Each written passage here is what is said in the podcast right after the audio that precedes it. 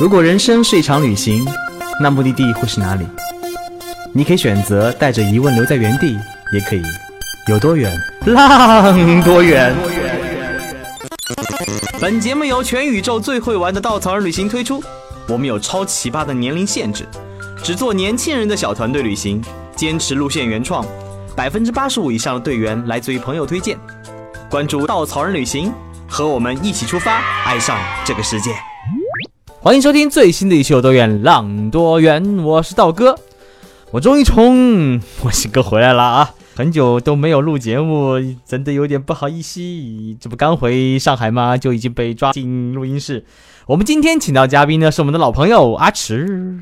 啊，大家好，又是我啊。How old are you？How 怎么又是你 you 啊？Yeah yeah。Yeah，How old is this sentence？为什么又是他呢？当然是有原因的。得了吧，又是抓不到人才来抓我。前段时间呢，阿石去尼泊尔探路，不过这探路有点不一样。我们当时跟一个短视频原创频道当下和他一起去参加了一期节目，叫《This Is Us》的一个节目录制。他们计划在世界各地寻找各种做着非传统职业的年轻人，跟他们生活一整天，用视频记录下他们工作生活的状态。所以这次他们找到了阿池，想要跟拍一名旅行产品设计师的一整天。虽然之前节目当中呢有很多产品狗来分享自己的故事，包括旅行当中点点滴滴啊，但估计还有不少朋友对旅行产品设计师这一个职业存在着不少好奇跟幻想。大家可能觉得，哇，哦，旅行设计师好酷好炫，可以世界各地到处浪，可以公费旅行。不好意思，你们想多了啊！大家可以听听道哥以前的节目，有一期我们讲新西兰。道哥如何在新西兰如何很悲惨的，嗯，那段时间，还有在在冰岛如何悲惨，感觉我的探路故事永远是悲惨。所以呢，我们今天也请阿池来给我们解释解产品设计师到底是怎么样的一份工作。其实我来之前也，我产我做一个产品之前，也对就是这份工作当中探路这个工作特别特别的向往，觉得光鲜亮丽，然后公费旅行，跟大家想的是一模一样。哎，其实你对啊，你这来工作是两年了，你探探了不少没没几次吧？没有没有，我探乌兹别了。不少路克斯坦、土耳其、尼泊还有尔、约旦，约旦，也就四个地地方吧，两年才四次，很少了，我们有一年半，一年半，一年。半四次，所以跟大家想的不一样，不是产品设计师天天在外面的，其实大量的工作在工作室做案头工作，是的，是的，嗯，对。还要跟供应商联系啊，前期确认很多景区啊、酒店啊等等信息，往往是带着很详细的准备才能完成一次好的探路。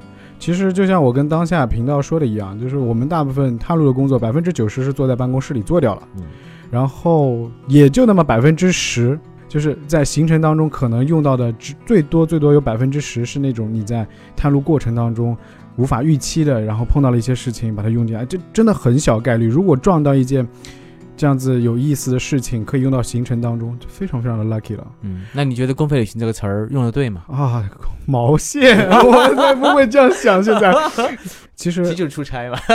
其实就是出差，而且没有办法抱着一个玩的心态的，对你没有办法抱着一个享受的心态，不可能。Excuse me，谁说是玩的？真的是，就完全跟玩一点关联都没有，好吗？，对，就是各种苦逼，而且你要不停的去寻找，而且会面临无数次失望。你所有在办公室里的一些设想，你觉得很 fancy，觉得哦不错，很有意思，实际上落不了地，你面临一次一次的失望。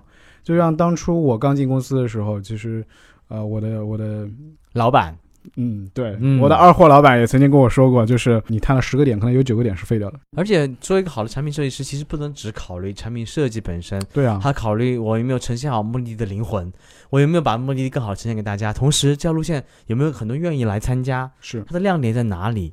它有有没有完成大家的需求？包括我可不可以操作一个团队来这样子，我们怎么呈现？甚至这条团有没有钱赚？没有钱赚，活不下去也不行，对不对？对要考虑很多方方方面面对，包括它的质量怎么样，他们能不能有很好的人缘儿，等等等等，有很多事情考虑。其实任何工作也这样子，就是你想的永远比实际要美好的多。是，但平衡过程当中，我们往往是找到那一个。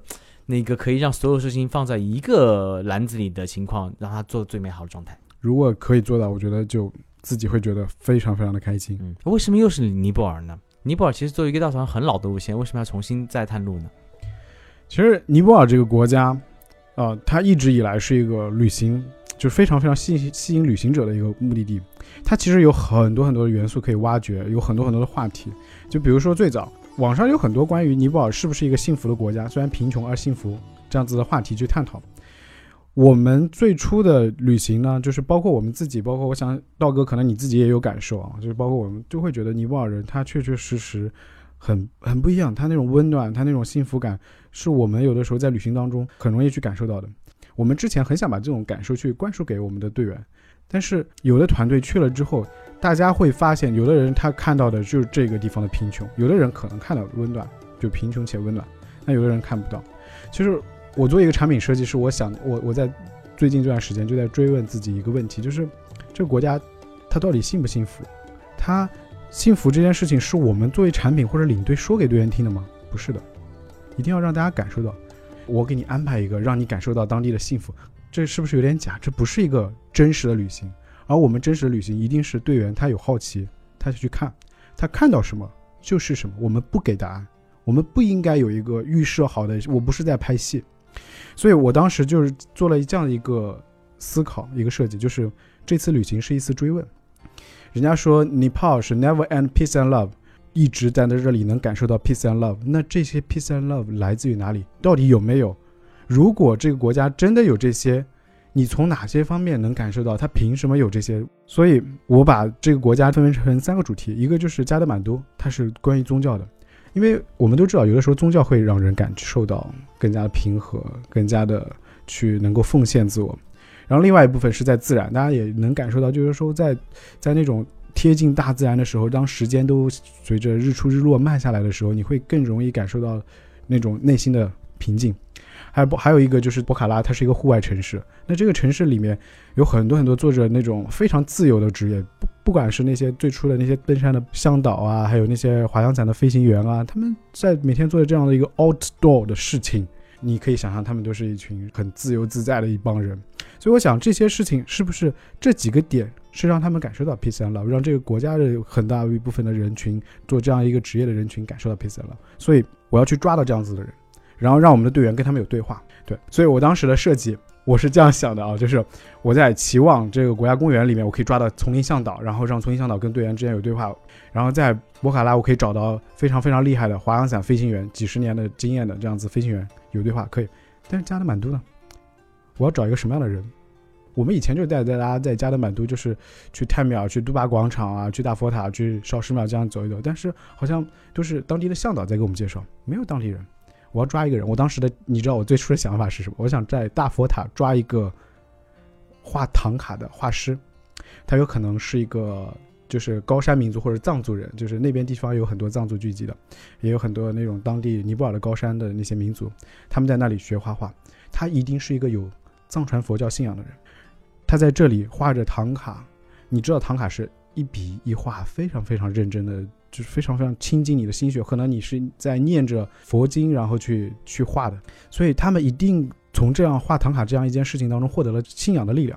所以我想在那个地方，在我们参观大佛塔的同时，找一个唐卡的画师带着我们参观大佛塔，同时让我们去做一个关于唐卡的这样一个体验。这是我最初的设想。然后是实际上我去了那里之后，大佛塔是有很多唐卡教室、唐卡的这些学校。当时我就跟着我的向导去了一家唐卡的。店里面那个老板呢，他就带我看了二楼那个唐卡的画室，学生们都坐在那里画画，都也倒也不错。但是他整体的感感受，这是一个卖卡唐卡的店，它有它很商业化的一面，就是他可以带着你免费参观，免费去看，但看完了之后，他可能还是会希望你去买他的东西。那这个可能本身也是跟我们的理念不太相符。然后另外一方面。我就问他说：“我们能不能去在这里去自己去画唐卡？”他说可以。然后他会拿出那种纸和铅笔啊，就就不是那种唐卡画布啊，就是一般的纸、铅笔，然后让你去，比如说画一朵莲花，画一个佛手啊，或者这样子的方式。因为你没有任何基础，你也画不了什么更复杂的菩萨或者杜母之类的，所以你就只能先这样简单的去描摹。但是。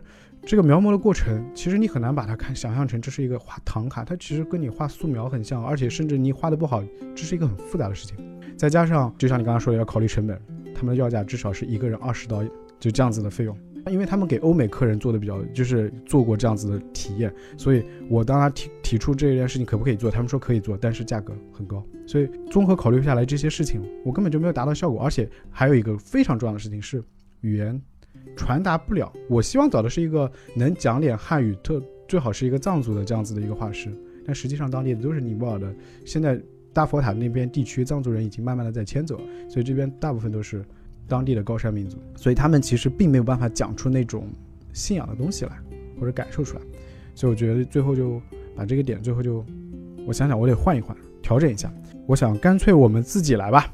就有的时候我们 这展品有的时候就是当地的资源用不上时候就自己上，我就找了一个好朋友回来回来之后我就找了一个好朋友设计了一个大佛塔的一个唐卡的勾线图，然后做成明信片那种大张的明信片，然后呢让物资当中让我们的团队物资里面配了那种小的颜料盒啊排笔，然后让队员自己就拿着这样一张卡片自己动手画，是不是很鸡贼啊？但是这个效果是什么？是其实是。呃，我们会先去参观大佛塔，然后感受到这里藏传佛教的五色旗：地、火、水、风、空，黄、绿、红、白、蓝。这每一种颜色代表着不同的元素，代表着不同的一个怎么说呢？一种力量啊。之后让队员去用自己的颜色画出自己心中的大佛塔。其实这样子的一个填色就是一个唐卡的过程。其实我想，嗯，因为我们很难在短时间里面真正的走进一个目的地，真正了解它的方方面面。但是我想用一种很简单的方式，能给他们当跟当地产生一定的连接。尤其是如果，呃，宗教信仰是个非常非常复杂、很虔诚的过程，我们无法在短时间里面能感受到。但是如果你能平静下来，因为作画的过程是个非常需要安安静静，需要跟自己内心对话的一个时间点。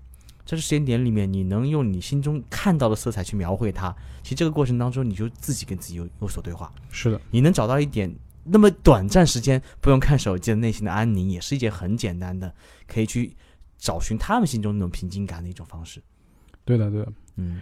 所以其实我其实我是分享了一个，就是呃自己内心就是自己最初有想法有设计，但是实际上却没有办法找得到。就是这在我们探路过程当中，其实是真的很普遍的一件事情。嗯。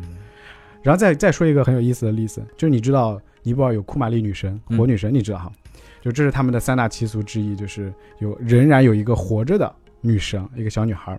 那大家都一般都只知道加德满都有火女神，其实尼泊尔大概至少有二十几个火女神，很多城市它有自己的库玛丽女神庙，然后这里面会供奉一个自己城市的库玛丽女神。这个小姑娘的故事呢，我就不多说了，或者怎么选、怎么去退位、怎么这些事情。但我在做设计的时候，哎，我知道。在加德满都南边不远的有个小有个城市叫帕坦，非常非常精致的手艺之都帕坦。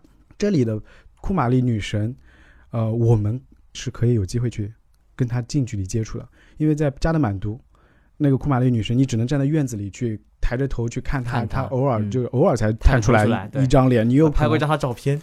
对啊，就是其实你是不应该拍的，就是他不允许拍。我是很远很远的地方拍个长焦，我还不知道那个时候，关键是回来以后他们说这不是我们的女神吗？真的吗？可以拍，嗯，对。但那是因为加德满都，嗯，反而你在帕坦你就拍绝对就没有问题。就加德满都只有印度教的信徒，你才有机会可以上二楼去到房间里，让库玛丽女神去给你加持。就是有一种说法嘛，就是如果库玛丽女神看到你是哭了，看到你的时候哭了或者生气了，你就会有好运。但如果他看到你笑了，哈哈哈那怎么办？你就完蛋了。长得很凶才行，是不是？你就你就有灾祸。据说就是这样子，就是它有好多种解读。但我们知道，我们在帕坦其实是可以去上到这个库玛丽女神的二层，然后去呃跟她近距离接触的。然后我探路的时候就去了一次，我带着我们的那个摄制组的成员一起去到那里，然后有个摄制组的小姑娘就被遗留在了一楼，不允许她上去，因为她每个月总有几天。对，那个时间是不允许去，呃，他不可以，他不可以去见到库玛女女神，否则的话就会有灾祸。据说，那我们其他几个人上去之后，他就在一个很小的、很小的小石屋当中坐在那里。你如果要他帮帮你点 T 卡，你就得走过去，走到他的石座面前，然后你得跪下来，然后让他给你拿，就是拿个红点，就是你知道点 T 卡点在额头上。就这个过程，这个小女孩大概也就六七岁、七八岁吧，真的很小的小姑娘。没有什么神情，就是不哭也不笑，严肃，就是这是他正常的状态。我想他可能平时也是，或者在很多时候有很多信徒来去找他，他去祈福啊。然后在节日的时候，他是乘着他的战车在城市里面去游行啊，万人敬仰。但我仔细观察，发现这小女孩时不时的就会斜着往上瞟一眼，站在他旁边的他妈妈。加德满都的库玛丽女神不是家人陪着的，是专门有个家庭陪着这个小女孩。但帕坦呢是这个小女孩的她的家人陪着她，住在那个库兰女女神庙里面。我发现她做任何一件事情，她会先看一下她妈妈，他妈妈会很微很微弱的点一点头。其实你发现，即使是这样子一个被大家认为是女神转世的这样子一个小女孩，其实她就是个小女孩，她不知道自己做的事情到底是对还是不对，是不是有问题，她得看她妈妈。我觉得这个是很好玩的一件事情。但对于我们来说，或者说对于尼泊尔人来说，他们到底怎么看待火女神？是不是认为这个人是像我们以前崇敬神一样的，认为他全知全能？我觉得可能不一定。但这是他们的习俗，他们自己依然去继承它，去尊尊重它。然后我们也可以有这样的一个记忆力去体验它，是一件很神奇的事情。但是我觉得后面要再加点内容，除了之前的讲解的铺垫，我后面本来想设计是去拜访退位的库玛丽女神。我之前看到一个消息，就是说以前的这个帕坦的库玛丽女神退位之后，她开始上学，她，因为你一旦退位了之后，你什么都不是，你就是回到社会上去。对，以前的库玛丽女神更惨，就是你，你嫁也嫁不出去，然后也没有得到过应有的教育，退位了之后就真的就是什么都不是了。以前有个老的库玛丽女神，然后她退位之后，她就一直待在那个库玛丽女神庙里面，新的库玛丽女神在那里去给别人去被受受别人膜拜。他就在那里，就是去，比如说收收钱啊什么之类的，就这样子打打杂的这种事情。但他以前是坐在那个宝座上的人。然后我看到了另外一个小姑娘，她退位之后呢，她就开始学学习，她她开始学中文。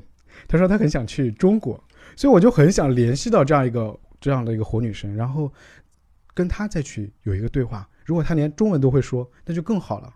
就可以看到这样子一个故事，但是后来我们连下来就是没办法，就是他们平时要上学，就你不可能说我每个团来了之后我都保证就一定能给你安排上。那但是我们团队就是你如果不是一个 regular 的行程，我就没有办法去把它做成一个路线，所以最后就觉得很可惜，就是。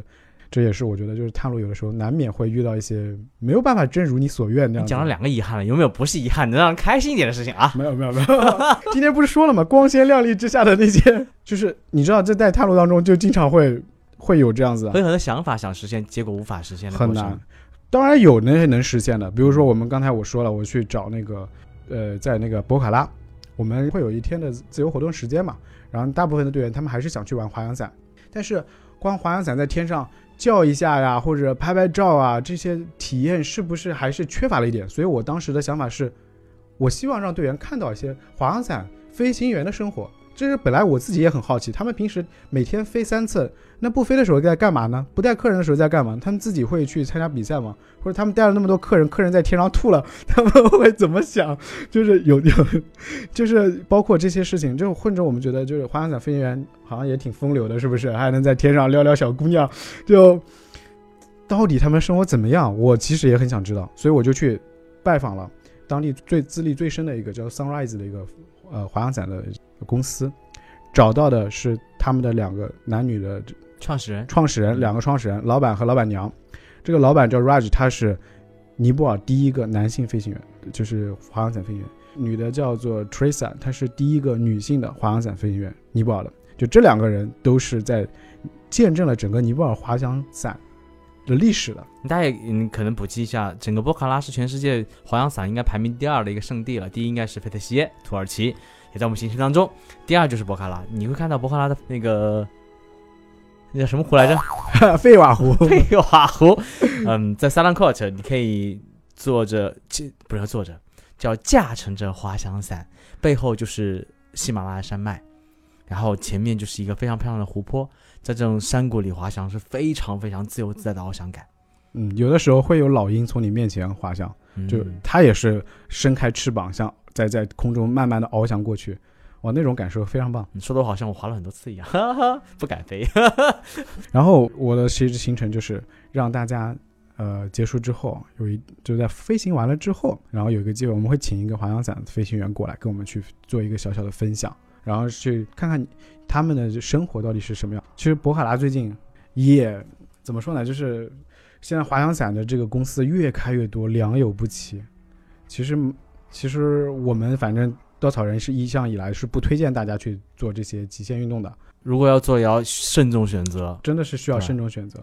我我说一个好玩的事情啊，就是这家 Sunrise 一直以来就是我们虽然不做任何推荐，我我在这个节目里面真的也不是给他拉客啊，希望大家理解，就是他一直以来是历史最早的一家。然后也是当地规模最大的一家。所以呢，我们之前就是说推荐大家就看 TripAdvisor 上排名最前的前三家，你就去这样去预定就好了。因为淘宝有的时候会，他会随便给你分到一些小卖小的那些公司不太安全。结果我那天出发之前我就看看了一下这个 TripAdvisor，发现 Sunrise 怎么排名第四名了，然后就很尴尬，你知道吗？我就去就那天我就到了博卡拉，我就因为跟 Raj 还有 Teresa 我们也都认识，我就跟他开玩笑说。我说 Teresa，你这是怎么了？你们家怎么都掉到了第四名？他说我们也没有办法。他说就现在这个有很多一些新的店，他们到了 TripAdvisor 上就他们会用低价的方式去吸引顾客，然后用返现的方式让你去写好评，然后让你的那些就是那些店就会迅速的往上升。他们家就是一直坚持他们的价格，他们就不变，因为以前博卡拉一直有一个官方的滑翔伞的价格，那。大家不应该打破这样一个就是协会定的这样一个价格，但是他们可能会通过比如说我卖五个人送一个人，卖六个人送一个人这样方式，就拉低平均价格，然后给比如说淘宝的中介，那他们就是坚持就是这个事情是一个非常非常需要非常非常安全去做的一件事情，所以他们不降价。不降价的原因是因为他们要给他们的飞行员提供足够的工资，去招到最好的、最有经验的这些飞行员。但是有一些公司，他们为了压价。他们并没有牺牲自己的利润，他们只是在用更少的钱付给那些他们的飞行员，所以他们的飞行员往往是只有一两年的飞行的经历，或者说刚拿到资质不久。其实滑翔伞是一个蛮大风险的一件事情，我们听不到啊，就很多中国人去了那里就觉得飞尔湖上面滑滑翔伞非常安全，没有问题，不会有事，你只是没听到，有很多一些事故其实都被媒体，就是这些媒体都没有办法去报道它，都被压下来了。有的时候，一旦发生一个事情，比如说摔到了、撞到了树上，就降落没降落好，挂到了树上还算好的，然后掉到了湖里也算正常，也没有什么问题。然后，但是真的很严重的，就是比如说很严重的那种落地啊，就是直接摔断腿啊，这种事情其实并不少见。所以说到说到这里，我其实想跟大家说，就是选择这样子的极限运动还是要谨慎，千万不要认为这是一件可以无脑随便选、随便玩。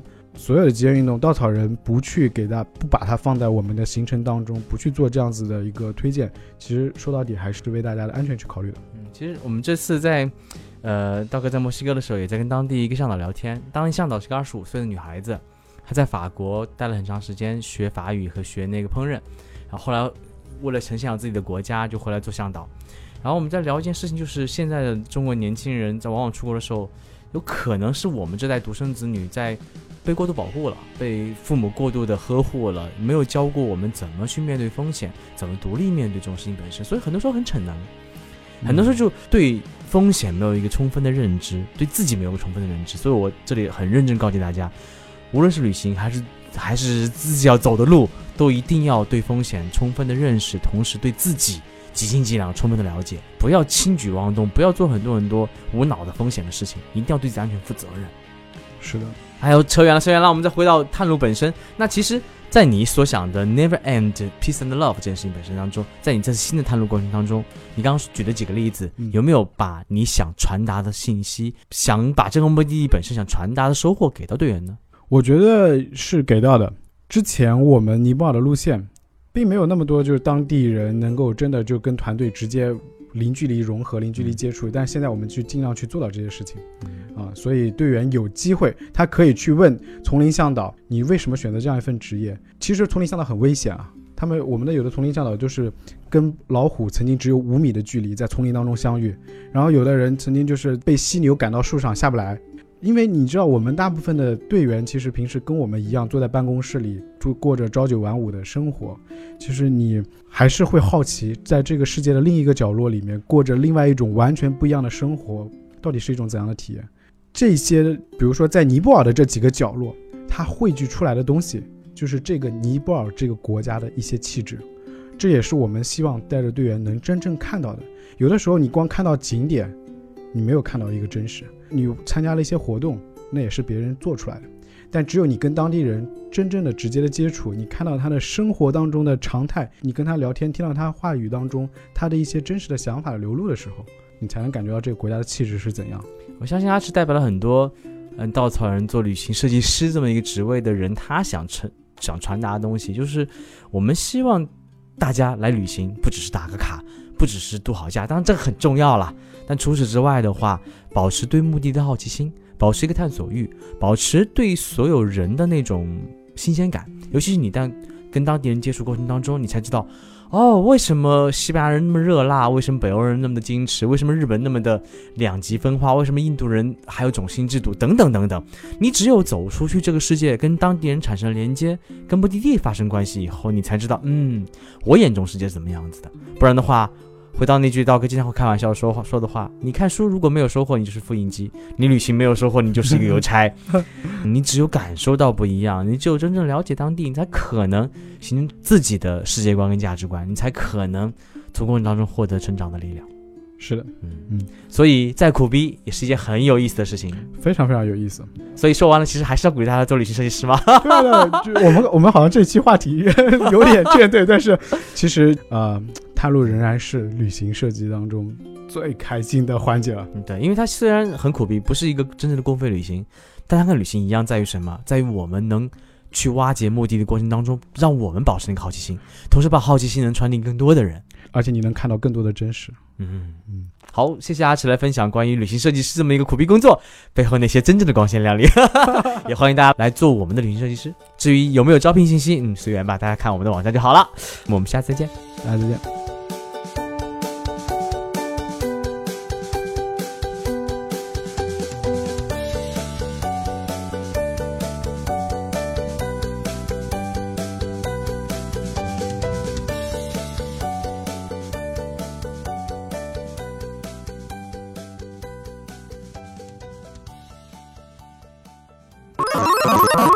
请搜索“稻草人旅行”，和我们德艺双馨、颜值出众的领队一起出发，爱上这个世界。